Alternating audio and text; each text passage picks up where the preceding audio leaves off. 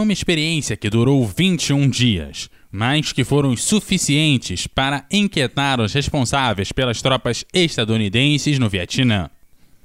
Isso é uma história de rádio.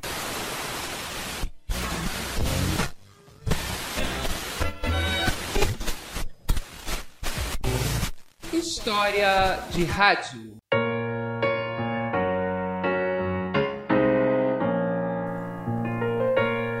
O governo dos Estados Unidos queria que as suas tropas se sentissem como em casa, na medida do possível, dadas as circunstâncias. E para dar entretenimento e fazer chegar uma informação adequada, por assim dizer, o exército norte-americano criou várias emissoras de rádio e de televisão que integravam a American Forces Vietnam Network. This is serving the American fighting man 24 hours a day from the Delta to the DMZ. As emissoras forneciam música, notícias e conselhos para sobreviver na zona de guerra. Mas às tropas também chegaram outras vozes menos cômodas, como as procedentes da rádio Janey, a emissora oficial do Vietnã.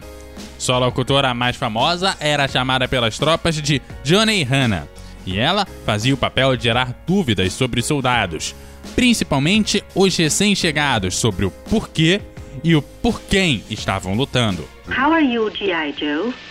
It seems to me that most of you are poorly informed about the going of the war, to say nothing about a correct explanation of your presence over here.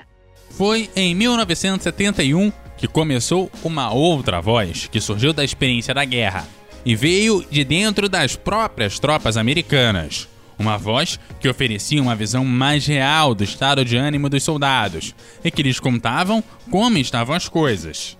E claro, sem a devida autorização oficial. O projeto foi chamado de Radio Fisse Temer. From the Big 69, the only stereo psychedelic multiplex station in the Republic of Vietnam. Seu criador foi um sargento de aviação chamado David Derek, que utilizava o pseudônimo de David Rabbit. A equipe era composta por outras duas pessoas que tinham os nomes de Willem, a voz feminina, e Pete Sattler, o técnico de som. Seus nomes reais nunca foram conhecidos. Good evening again, ladies and gentlemen. This is your host for the next three hours of hard acid rock music, Dave Rabbit, and my studio engineer, Pete Sadler. David entrou na Força Aérea em 1967 e recebeu treinamento como engenheiro de rádio e realizou várias missões no Vietnã. E ali pôde comprovar que o ressentimento e a desmoralização cresciam cada vez mais entre as tropas. Do outro lado do Atlântico, a guerra era cada vez mais impopular nos Estados Unidos, e os soldados, por sua parte, não estavam satisfeitos com a visão que lhes era oferecida pelos meios oficiais sobre o conflito e as suas condições de vida. Eles queriam mais acesso à música, principalmente porque muitas estavam vetadas nas rádios americanas no Vietnã.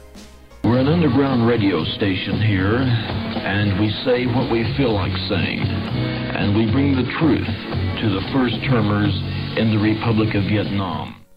A rádio Free Temer transmitia acid rock, e muito Queen, Led Zeppelin e Jimi Hendrix, que estavam vetados por ali.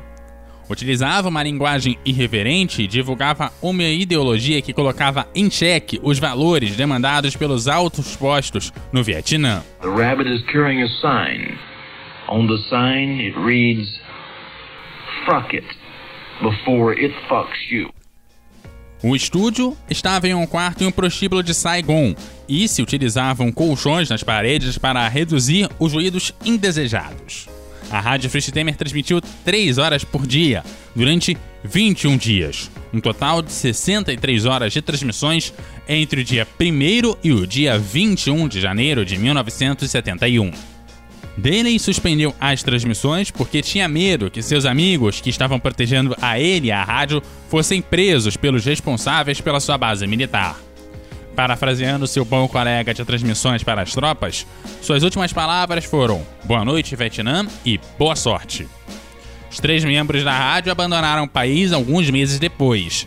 Daley continuou com sua vida longe do exército, sem saber que durante muitos anos David Rabbit ficou muito popular entre as tropas e que essa popularidade cresceu através de cópias piratas em cassetes de alguns programas.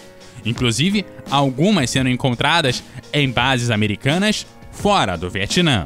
Você está ouvindo o CoutoCast